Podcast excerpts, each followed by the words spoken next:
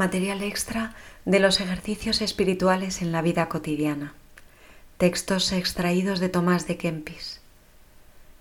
De la imitación de Cristo, libro tercero, capítulo quinto. Del maravilloso efecto del divino amor.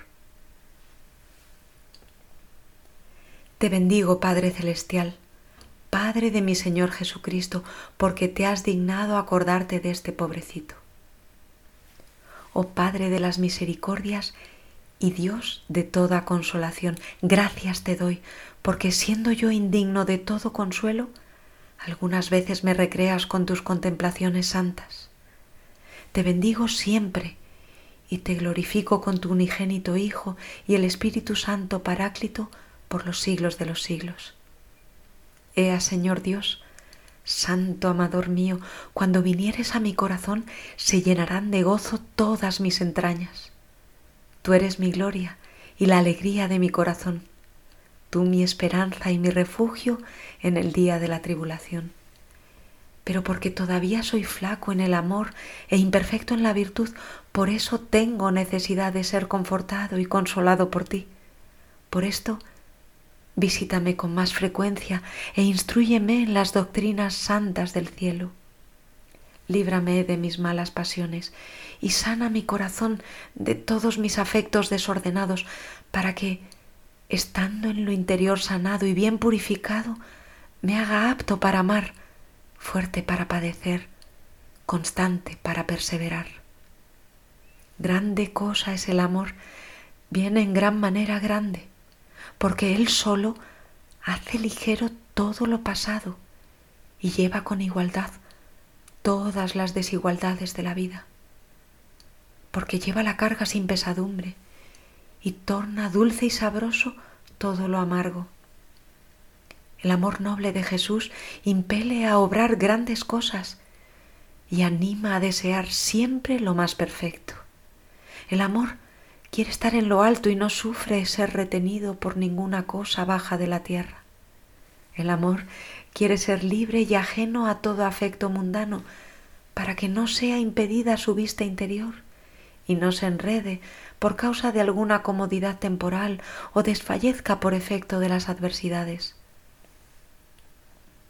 No hay cosa más dulce que el amor, nada más lleno ni mejor en el cielo y en la tierra, porque el amor ha nacido de Dios y no puede descansar sino en Dios por encima de todas las cosas creadas. El amante vuela, corre y se alegra, es libre y no es detenido por nada. Lo da todo por todos y lo tiene todo en todos, porque sobre todas las cosas descansa en el sumo bien del cual todo dimana y se deriva.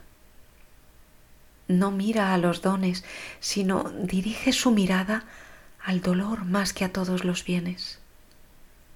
El amor con frecuencia no conoce la moderación, sino que se enardece sobre toda medida.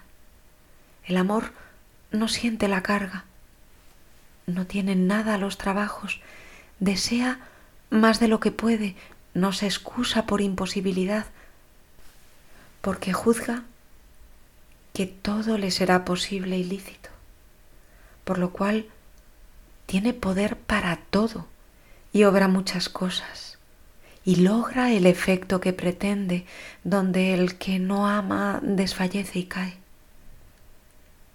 El amor vela y duerme y no se adormece. Fatigado no se cansa apretado no se estrecha, aterrorizado no se turba, sino que, como viva llama y brillante antorcha, rompe a lo alto y pasa con toda seguridad. Si alguno ama, sabe lo que significa esta palabra. Gran clamor a los ojos de Dios es el ardiente afecto del alma que dice, Dios mío y amor mío, tú eres todo mío y yo soy todo tuyo. Dilátame en el amor para que yo aprenda a gustar con la boca interior del corazón cuán suave sea el amor y derretirse y nadar en el amor. poséame el amor, elevándome sobre mí por la fuerza del excesivo amor y estupor. Cante el cántico del amor, siga a ti, amado mío, a lo alto, mi alma desfallezca en tus alabanzas henchida de júbilo por el amor. Ámete a ti más que a mí, ni a mí sino por ti, y a todos en ti, a los que de veras te aman a ti, como lo manda la ley del amor que resplandece de ti. El amor es veloz, sincero, piadoso, jocundo y ameno.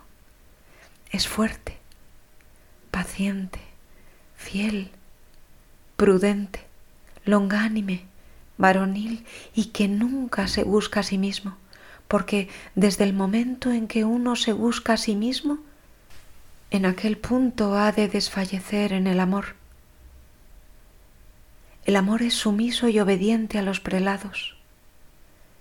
Vil y despreciable ante sus ojos, devoto a Dios y agradecido, confiando y esperando en Él hasta cuando no encuentra gusto en Dios, porque no se vive sin dolor en el amor.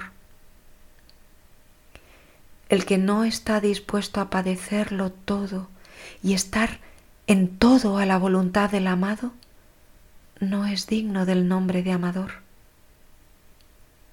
Conviene que el amante abrace de buena gana todo lo duro y amargo por el amado, y no se aparte de él por más contradicciones y adversidades que le sobrevengan. Ave María y siempre adelante.